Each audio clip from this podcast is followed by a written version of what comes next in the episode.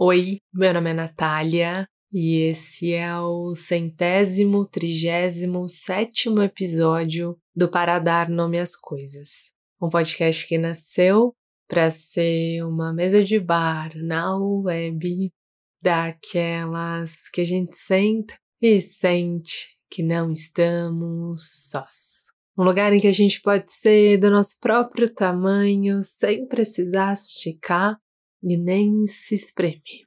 Como é que você tá? Como é que estão as coisas para você? Como é que tá o seu mundo dentro desse mundo? Como é que você tá? Eu tô bem, tô bem reflexiva. Fiquei muito pensando na situação em que eu vivi essa semana e que me trouxe aqui para frente desse gravador para compartilhar com vocês hoje também. Queria dizer, inclusive, que algumas das situações que eu conto aqui, quando eu cito o nome de pessoas, como no episódio anterior que eu falei sobre a culpa do fim e que eu contei a minha história com o João, o nome desse meu amigo não é João.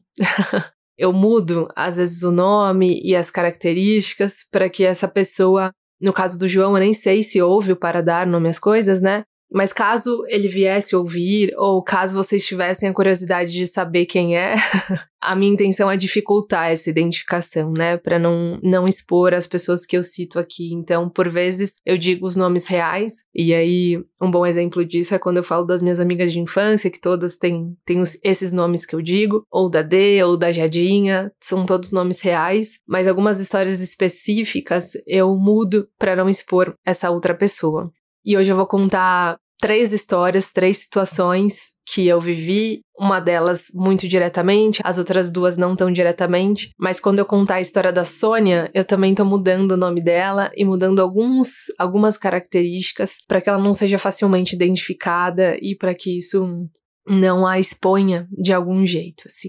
E hoje eu vou falar sobre crítica, autocrítica, sobre coragem, sobre compaixão. Eu não sei se você já vivenciou isso, assim, de de, de repente você receber uma proposta de emprego, um convite para tocar num show, uma oportunidade de você expor os seus quadros, as suas fotografias, a sua arte. E aí, quando você recebeu aquele, aquele convite, você se sentiu muito honrado, honrada com aquele convite, muito lisonjeada, muito feliz com aquilo. Mas aí logo depois bateu um medo, assim. Você fala: Meu Deus do céu, isso aqui é muito grande, isso aqui é muito importante, isso aqui é muito legal, mas que medo de fazer aquilo. E eu não sei se, se eu sou a única nessa mesa, mas por muitas vezes isso aconteceu comigo, de eu receber uma proposta profissional ou um convite pessoal que me deixava muito feliz.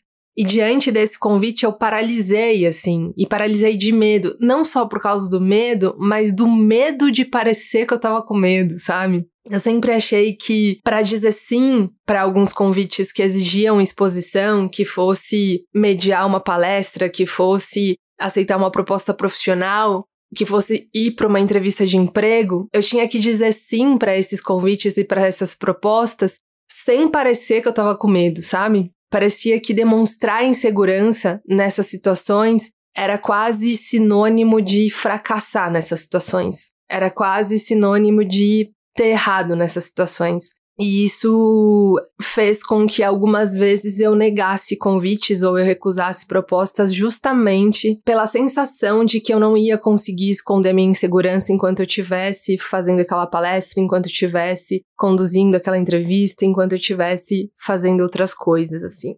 E é sobre isso que eu vou falar hoje, porque acho que essa sensação ela vem muito de um lugar de autocrítica, de buscar essa perfeição, de buscar esse lugar irreparável de buscar essa, entre aspas, perfeição, e o quanto confrontar isso é um lugar de compaixão e de coragem também. Então, espero que te faça sentido, que se não te fizer, te faça ao menos uma boa companhia. Boa audição.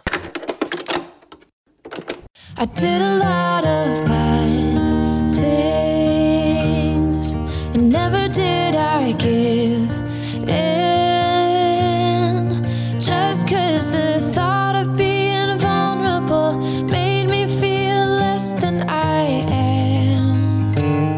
tava quase deitada na cadeira. Sabe quando a gente tá com as costas quase encostando no assento?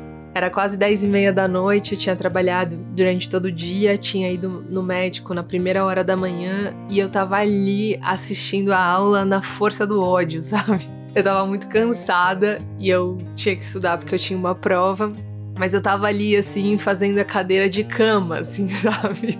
sabe quando você, a, você tá deitada numa altura da mesa, assim, que só seu olho, assim, tá na altura, assim, todo o resto do corpo tava embaixo da mesa, assim. Foi engraçado que assim que o professor entrou na sala, a primeira coisa que eu percebi foi a altura dele. Como todas as aulas acontecem no mesmo ambiente, no mesmo espaço, na mesma sala, é fácil de perceber, né, essas diferenças assim. Entre os outros professores ela não era muito grande, mas quando esse professor entrou, eu percebi o quanto ele era alto, assim. Enquanto a maioria dos professores ficava com o ombro assim no, na metade do painel que ficava no fundo da sala onde eles passavam o slide, Aquele professor não, ele ficava bem mais para cima daquele painel. E talvez eu tenha só guardado esse detalhe num dia tão cansado, porque o que aconteceu depois, o que aconteceu depois da entrada dele na sala, me atravessou muito. Parece que meu corpo capturou tudo que tinha naquela cena, sabe? Como quando a gente é impactado por algo e a nossa pupila dilata para ver melhor, sabe? Acho que foi mais ou menos isso que aconteceu. Assim que o professor entrou na sala, eu senti que ele tinha uma cara conhecida. Embora eu soubesse que eu nunca tinha visto ele antes, eu sentia que tinha algo nele familiar, assim. Ele estava vestido com uma calça sarja, azul, uma camisa branca colocada assim para dentro do cinto, um sapato que era marrom ou preto, não me lembro, e ele tinha uma imagem que transmitia segurança, sabe? O jeito dele andar transmitia segurança, o jeito que ele se posicionou no meio da sala parecia muito seguro. Mas assim que ele abriu a boca, assim que ele começou a se apresentar, eu tive uma outra sensação, uma sensação completamente oposta. E essa essa diferença entre a primeira impressão e a segunda impressão me deixou muito reflexiva e foi ela que me trouxe aqui para frente do gravador hoje.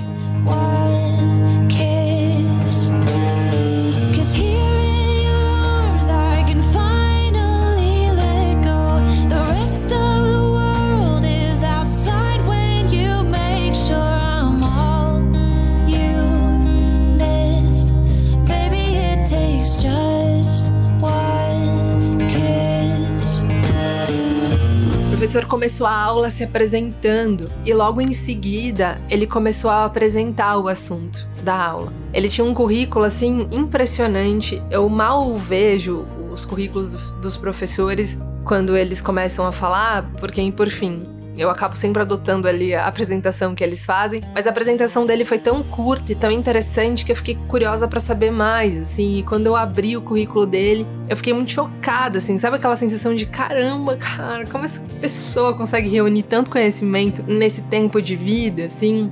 Eu fiquei muito impressionada. Só que assim que ele começou a apresentar o conteúdo da aula, ao mesmo passo que ele apresentava o conteúdo, ele se interrompia. E ele se interrompia dizendo: Eu não sei se esse slide ficou muito bom, porque ontem à noite eu olhei para ele e eu não sei se era isso exatamente o que eu queria dizer. Aí depois ele entrava num outro assunto e ele dizia: Eu vou fazer uma linha de raciocínio aqui, mas eu não sei se eu vou conseguir fechar todos os pontos dessa história. E talvez eu não sei se eu tô sendo muito claro, mas eu espero que eu tenha conseguido me explicar. E aí ele dava uma explicação e logo em seguida ele parava na frente do slide com a mão na cintura e falava: Eu não sei se essa é a melhor imagem, talvez eu tivesse que ter pego outra, mas eu vou explicar mesmo assim.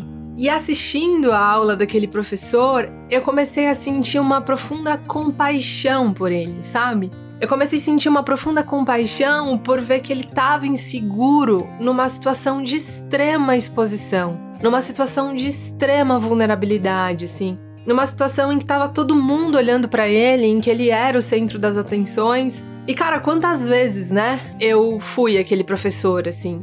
Mais do que isso, quantas vezes eu não topei alguns desafios ou algumas situações que eu queria muito, justamente por medo de parecer aquele professor, por medo de parecer insegura, por medo de, de dar uma aula e não saber exatamente se eu estava sendo clara, de dar uma palestra e não saber se exatamente eu estava sendo assertiva, assim. Essa aula, essa cena, essa situação me fez pensar muito sobre crítica, sobre compaixão e sobre coragem. E ela me fez também lembrar outras duas histórias e por fim me levou para uma conversa que tá grudada assim no meu corpo e que me emocionou muito. Many years have gone by. Many tears have dried out. I know that I will be with you as long as you still want me to. All the things we've been through, me and you. There isn't anything else that I wish I had done to be true. Era 2019. Eu tinha acabado de receber um e-mail com um nome desconhecido. Eu lembro que era final do expediente, tava enfim, a maior parte da equipe já tinha ido embora, porque eles tinham entrado mais cedo, tinha entrado mais tarde, e, e o pessoal da, da elétrica já tinha apagado, assim, a, mais da metade da luz da redação, e só a, a, a, minha parte ali, a parte da bancada de trás, que ainda tava acesa, assim. Eu tava muito cansada, já queria ir embora, mas eu tinha que cumprir o horário, tinha que bater o crachá, e foi bem nessa hora que esse e-mail com um nome desconhecido chegou. E aí eu lembro que eu cliquei para abrir o e-mail, mas o computador travou. E aí, naquela impaciência, né, naquela ansiedade de como assim, eu acabei de apertar, de clicar pro e-mail, o e-mail não abre, ele demora um minuto para abrir. Eu levantei e fui até o fim da redação, até o final da redação, onde ficava o bebedouro e as máquinas de bolacha, salgadinho, enfim, para comprar, eu fui até lá para pegar um copo de água, para esperar aquele momento do e-mail abrir. E enquanto eu tava andando pro fundo da sala, eu jamais da redação, eu jamais imaginei o que seria aquele e-mail. E aí quando eu voltei para meu lugar, quando eu voltei para o meu computador, o texto tava lá aberto. E eu lembro que ele não tinha mais do que 10 linhas, assim, umas linhas espaçadas, e quando eu vi do que ele se tratava, eu dei uma primeira olhada ainda de pé, e quando eu vi do que ele se tratava, eu não consegui sentar. Assim. Eu continuei de pé, eu só apoiei um dos joelhos na, na cadeira e continuei ler o e-mail ali, assim. Eu terminei de ler o e-mail e quando eu terminei de ler o e-mail, eu tava com o corpo completamente tenso e gelado. Aquele era um convite para dar uma pequena palestra numa empresa. A moça me dizia que ela acompanhava o meu trabalho já há algum tempo e, nossa, Nath, Seria incrível ter você com a gente. Você pode escolher entre esses três temas que a gente acha que são temas muito caros para a empresa, que são muito importantes para a empresa e que a gente sabe também que são temas que você do domina, então você pode escolher um deles ou se quiser misturar um com o outro, tudo bem também. E eu passei o olho ali nos temas e, e de fato, eram temas que, que eu poderia falar profundamente sobre eles, porque eram temas que eu tinha muita afinidade. Então, meu único trabalho seria sentar na frente do computador e escrever um roteiro pequeno só para eu não me perder ou só para não me divagar demais, como eu normalmente, como normalmente acontece quando eu, eu falo de assuntos que eu gosto. Mas eu fiquei muito feliz assim com o convite, né? A ideia era muito gostosa, mas ao mesmo tempo, logo no momento que eu percebi sobre o que se tratava, eu, o meu corpo inteiro foi tomado por um medo, assim. O meu corpo inteiro foi tomado por uma insegurança, assim. O meu corpo inteiro paralisou num lugar que era, cara, como que eu vou dizer sim para isso? Como que eu vou fazer isso sem mostrar que eu tô completamente insegura e com medo de fazer isso? Just one kiss. Cause here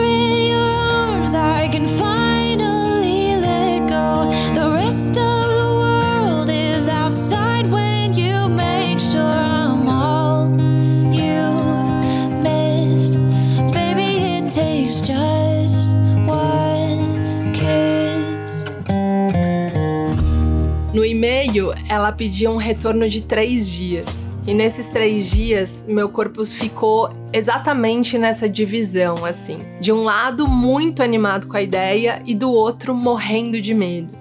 Na minha cabeça, para ser aquela palestrante, para aceitar aquele convite, para dizer sim para aquela oportunidade, eu não podia ter medo. Eu tinha que entrar naquela palestra com aquela áurea de Hollywood, sabe?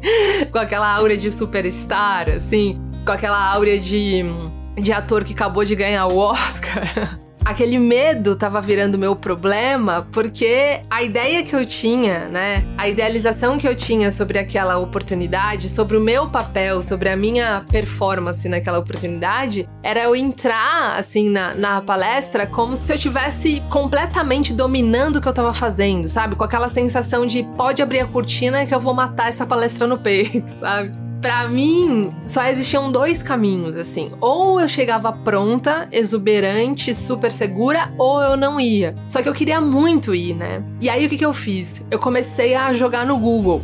Como não transparecer que eu tô com medo quando eu tô com muito medo?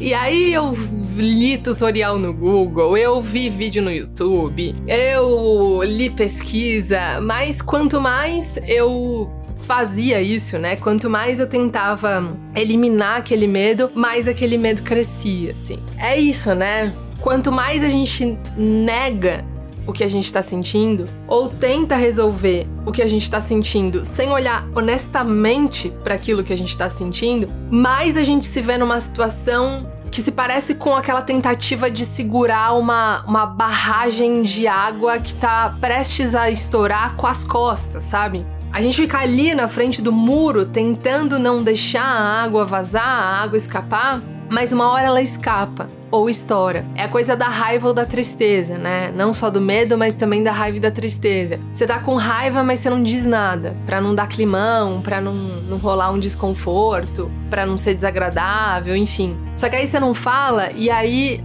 a raiva empoça um pouco ali, né? Junta um pouco de água. Passam uns dias e aí você passa mais raiva. E aí a água cresce, porque ela vai empoçar mais um pouco. E aí tem uma hora, cara, que, que estoura.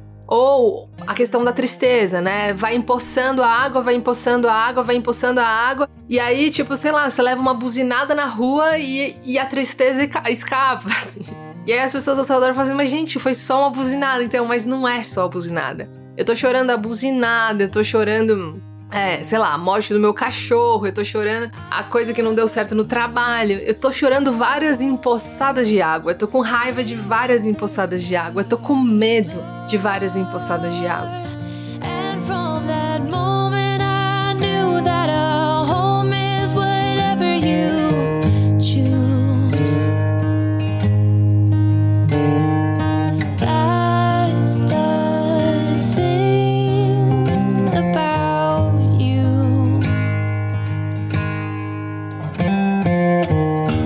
Negar o que a gente está sentindo e se cobrar para que a gente não sinta o que a gente está sentindo, que era o que eu estava tentando fazer em 2019, não deixa as coisas mais fáceis. Mas e apesar daquilo que eu estava sentindo, para mim naquele momento era impossível. E é por isso que aquela cena do professor ela me tocou tanto também, porque embora ele tivesse muito inseguro, embora ele tivesse visivelmente muito inseguro, ele ainda estava ali. Ele ainda tinha dito sim para aquela aula. Ele ainda tinha, no horário da aula, entrado na sala. Ele ainda tinha decidido levantar da lanchonete onde ele estava tomando um café preto e decidido caminhar até a sala apesar do medo. E foi essa coragem que eu não tive.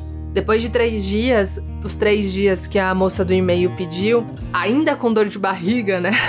Por causa daquele convite, eu escrevi para ela dizendo: Cara, desculpa, mas eu não vou conseguir fazer. Mas na verdade, o que eu deveria ter dito era: cara, desculpa, mas eu não vou conseguir fazer sem parecer que eu tô com medo. Na minha cabeça e com medo não era uma possibilidade. Na real, eu não sei você, mas eu sempre associei segurança, pessoas seguras a pessoas com valor, assim. Quanto mais uma pessoa aparenta segurança, mais me parece que essa pessoa tem, tem valor, assim, né? E aí, claro que eu não queria parecer insegura, porque a minha lógica ela tava muito firmada nesse terreno, né? Mas problema que eu percebi em 2019 e que eu venho percebendo ao longo de todos esses tempos, e também é essa compreensão que me permitiu sair de algumas zonas de conforto é que dá muito trabalho essa coisa de fingir que a gente não tá sentindo aquilo que a gente tá sentindo, né? Dá muito trabalho essa coisa de fingir que a gente não tá com medo, que a gente não tá com raiva, que a gente não tá com insegurança, né? E para além de dar muito trabalho, uma hora essa coisa escapa. Então esse não é um bom jeito de lidar com esses sentimentos difíceis, né? A gente precisa encontrar outro.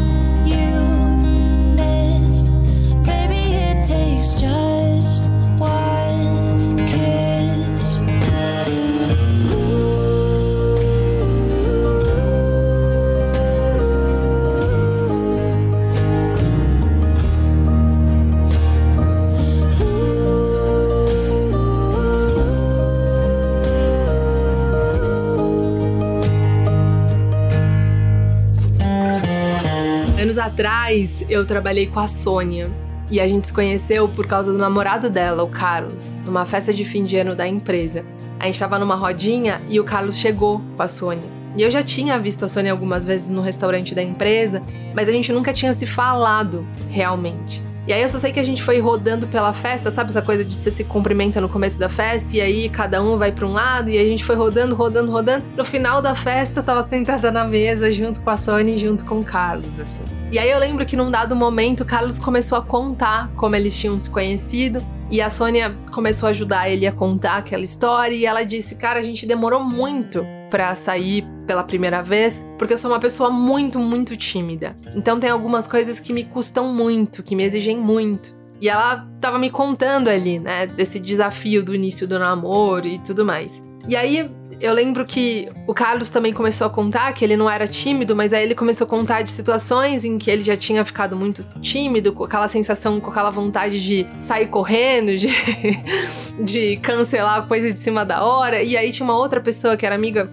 da Sônia que começou a falar a mesma coisa, e aí eu também comecei a contar das minhas vergonhas, e talvez por isso, né, talvez por aquele momento de profunda vulnerabilidade que todo mundo ali mergulhou, que todo mundo ali começou a contar, eu e a Sônia a gente se aproximou, assim. Então, depois disso, toda vez que a gente se encontrava no, resta no restaurante da empresa ali, a gente sempre sentava junto, assim. Ela levantava a mão e ia até ela, ou, ela levant, ou eu levantava a mão e ela ia até mim, assim. E aí eu lembro que, que teve um dia, e essa história me marcou, teve um dia que era final da semana, assim, eu tinha trabalhado até muito mais tarde, e acabei subindo mais tarde para almoçar. E quando eu subi para almoçar, ela tava saindo do restaurante, assim. E aí é naquele encontro de, cara, será que vai fazer sol no fim de semana? Ah, tomara que vai. Nossa, e você tá trabalhando muito? Nossa, tô trabalhando demais. Nossa, mas que bom. Essa semana para mim foi mais tranquila. Ah, que ótimo e tal. E o que, que você vai fazer no fim de semana? E aí ela me contou, cara, nesse fim de semana eu vou encontrar uns amigos do Carlos. E eu falei, poxa, que legal, você vai encontrar. Nossa, e onde que vai ser? E ela me falou no bar que eles, o bar que eles iam tal. Eu falei, pô, que bacana, conhece esse bar, é muito legal. E ela falou, Nath, eu vou contar só pra você uma coisa. Eu falei, conta.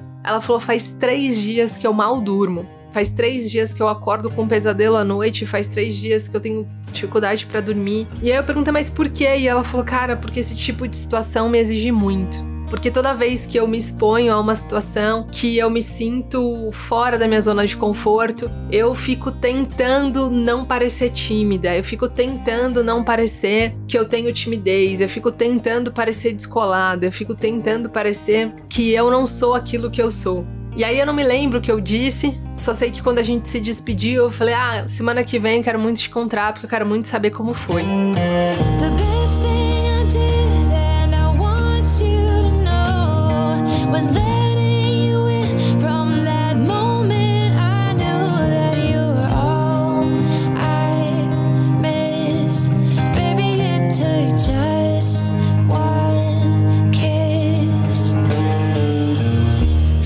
de semana correu, a segunda-feira chegou, eu não encontrei a Sônia, e aí quando já era o meio da semana a gente se viu no corredor. E aí eu perguntei, e aí, como é que foi? E aí ela disse, Nath, eu passei a manhã inteira tentando ensaiar aquele momento. Sabe, eu tentei sábado inteiro, assim, fiquei falando na frente do espelho, dizendo umas frases aleatórias para fazer umas intervenções nas conversas e tudo mais. E eu achei que eu tava bem ensaiada, eu achei que ia dar tudo certo. E aí tudo tava caminhando para isso, assim, para eu sair muito satisfeita desse encontro, assim. A gente chegou lá, os amigos do Carlos eram muito legais, e enquanto eles falavam, eu sempre fazia algumas intervenções, fazia alguns comentários, estava dando tudo certo, né? Estava dando tudo certo. E aí tem uma hora, já era mais tarde, a gente decidiu pedir a conta. Só que aí quando a gente levantou da mesa, parece que toda aquela adrenalina, parece tudo que, parece que toda aquela tensão que eu tava tentando conter, parece que toda aquela, tudo aquilo que eu, que eu não tava deixando transparecer, cara, quando eu levantei aquilo baixou, sabe? Quando eu levantei, o negócio estourou, assim. Minha pressão baixou na hora e eu tive que sentar muito de repente. E eu fiquei pálida e minha boca ficou branca e minha mão ficou gelada e meu corpo inteiro começou a suar frio. E aí todo mundo fez o que eu tava evitando que fizesse, né? Todo mundo veio me perguntar como que eu tava, todo mundo veio tentar entender o que tinha acontecido. O que aconteceu é que eu acabei virando o centro das atenções, que era justamente aquilo que eu tava tentando evitar. Trouble made me feel less than I am. A Sônia, assim como eu em 2019, acreditou que o único jeito de falar sim para aquele convite, topar aquele encontro com os amigos do namorado dela, que o único jeito de fazer aquilo era fingir que ela era uma outra coisa. Era, era esconder aquilo que ela era. Era fingir que ela não era tímida. Era era tentar esconder aquela parte menos introvertida. Mas aí no primeiro momento de distração, quando ela relaxou, aquilo apareceu. E eu acho isso muito compreensível, assim. Hoje, algum tempo depois, eu acho muito compreensível, assim, porque a gente vive numa sociedade em que parecer é muito mais importante do que ser, né? E a gente tá muito treinado para valorizar características como segurança, para valorizar características como espontaneidade, extroversão. E aí, diante dessas situações, a gente começa a achar que tem alguma coisa errada com a gente, né? E aí, às vezes, a gente precisa, né, se dar conta e, não sei como que é para você, mas para mim foi muito importante, me dar conta desse professor, sabe? Desse professor que ele tava ali, ele não tava tentando fingir outra coisa, não, ele tava inseguro e ele tava ocupando aquele lugar mesmo inseguro. E ele tava ocupando aquele lugar assumindo as inseguranças dele. Para mim foi muito importante isso, assim. Foi muito importante ver aquele professor ocupando aquele lugar de um lugar muito humano, assim, de um lugar muito de gente, assim, de um lugar muito vulnerável, que eu acho que é o lugar que muitos de nós tenta combater, né?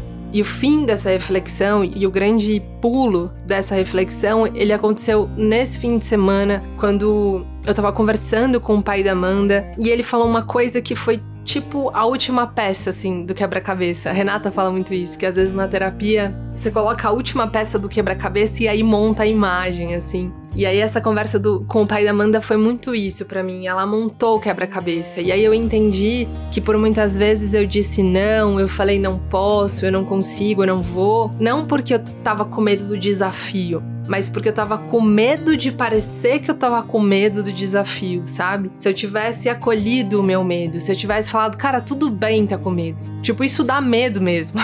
tudo bem tá com medo porque é a primeira vez que eu faço isso. Tudo bem tá com medo porque isso é muito importante para mim e coisas muito importantes dão medo mesmo. Se eu tivesse acolhido isso, talvez teria ficado mais fácil. Mas como eu ficava com medo de, ter, de parecer que eu tava com medo, eu ficava na frente dessa barragem, né? Tentando que ela não estourasse. E aí, é, quando eu me sentia incapaz de fazer com que aquela barragem não estourasse, aí eu desistia. Aí eu falava: eu não vou, eu não topo, eu não consigo, eu não quero.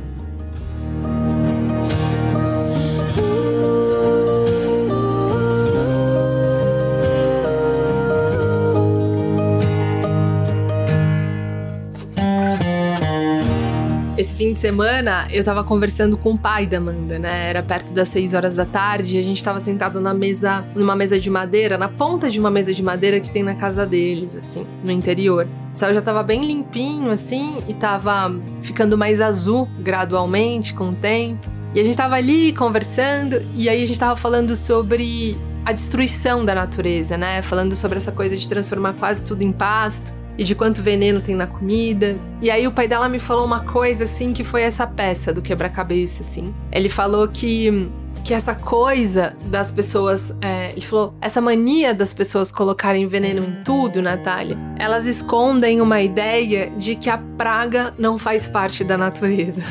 E eu fiquei parada nessa frase dele, assim, de que a gente envenena as coisas porque a gente acha que a praga não faz parte da natureza. E quando ele falou isso, cara, eu me lembrei, eu lembrei de mim em 2019, eu lembrei da Sônia, né, tentando esconder a timidez, e eu lembrei por fim do meu professor ali, que entrou naquela sala de aula sabendo que a insegurança fazia parte da natureza dele. E que ela ia aparecer em algum momento. E que talvez sem o planejamento dele, para mim aquela foi a verdadeira aula, né? Foi aquilo que me ficou assim como verdadeira lição, assim. Eu fiquei muito tocada com essa frase do pai da Amanda, porque eu não sei você, mas às vezes a gente fica esperando esse dia, né? Esperando para dizer sim e esperando aquele dia em que não vai ter a praga, que não vai ter o medo, que não vai ter a insegurança, que não vai ter a mão tremendo, branco, suor, a vontade de fugir. Às vezes a gente fica esperando esse dia em que tudo vai conspirar a favor para que a gente consiga dizer sim, eu vou, põe meu nome aí. Mas a real é que assim como uma horta, para crescer a gente tem que se expor. E se expor tem a ver com lidar com as próprias inseguranças, com os próprios medos, com as próprias sombras. E romper a casca da semente e furar o solo e alcançar a luz e se expor é difícil e dói e dá medo. E eu acho que o meu exercício atual, às vezes de forma mais consciente, às vezes de forma mais inconsciente, é treinar essa compaixão, sabe? É treinar essa autocompaixão, assim. Porque por vezes eu sou esse professor que tá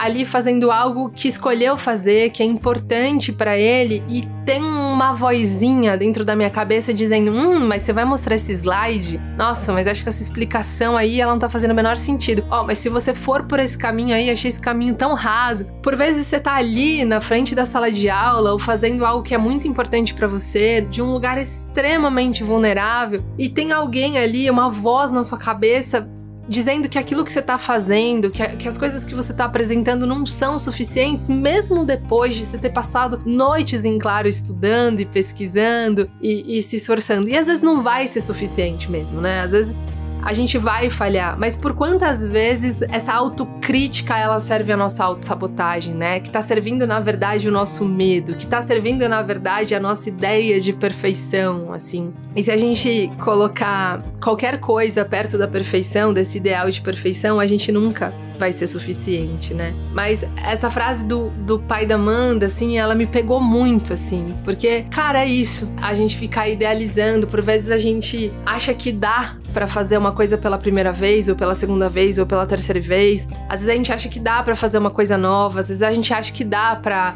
mudar de profissão, começar a se relacionar, aprender uma nova língua, uma nova dança sem parecer inseguro, sem sentir insegurança, sem sentir medo, sem sentir dúvida, quando na verdade a praga faz parte da natureza, quando na verdade as emoções difíceis fazem parte da nossa natureza. E o único jeito de não vivenciar isso, de não lidar com isso, é não crescer, é não romper a casca, é não romper o solo, é não tentar firmar o corpo na luz. Meu exercício mais recente tem sido a, a autocompaixão porque é na autocompaixão que eu consigo olhar para mim e pensar, cara, isso para mim é difícil. É como se fosse o professor olhando para ele e falando, cara, da aula aqui desse jeito, falando sobre esse assunto, me deixa inseguro. E por mais que eu me prepare, que eu estude, que eu leia, eu ainda tô na fase de romper a casca da semente e é difícil. E isso vai aparecer porque a praga faz parte da natureza. Porque se eu me levar, eu tô levando todas as potências e as habilidades e os talentos que eu tenho, mas eu também tô levando todas as, inseguranças, os medos, os receios que eu tenho. E ao mesmo passo que, as, que os meus talentos vão aparecer, aquilo que não é talento, aquilo que é medo, aquilo que é insegurança, aquilo que é só sombra mesmo, também vai aparecer, né? É a Sônia, de repente, dizendo: Cara, essa coisa que é trivial, que é boba, que é simples, pra um monte de gente, que é encontrar amigos numa mesa de bar, pra mim é difícil. E quando eu tento fingir que não é, a coisa desanda, a coisa estoura, a coisa escapa. Porque sou eu tentando conter a barragem, sou eu tentando fingir algo que eu não sou. E uma hora isso escapa.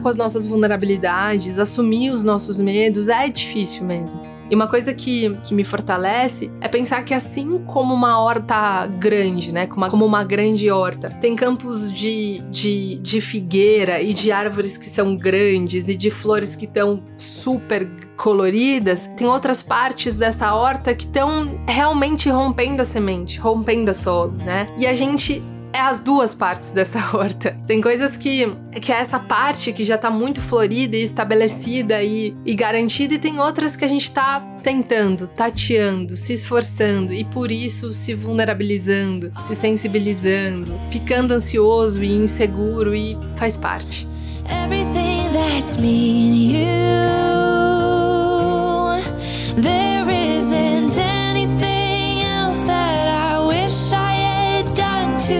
To be true.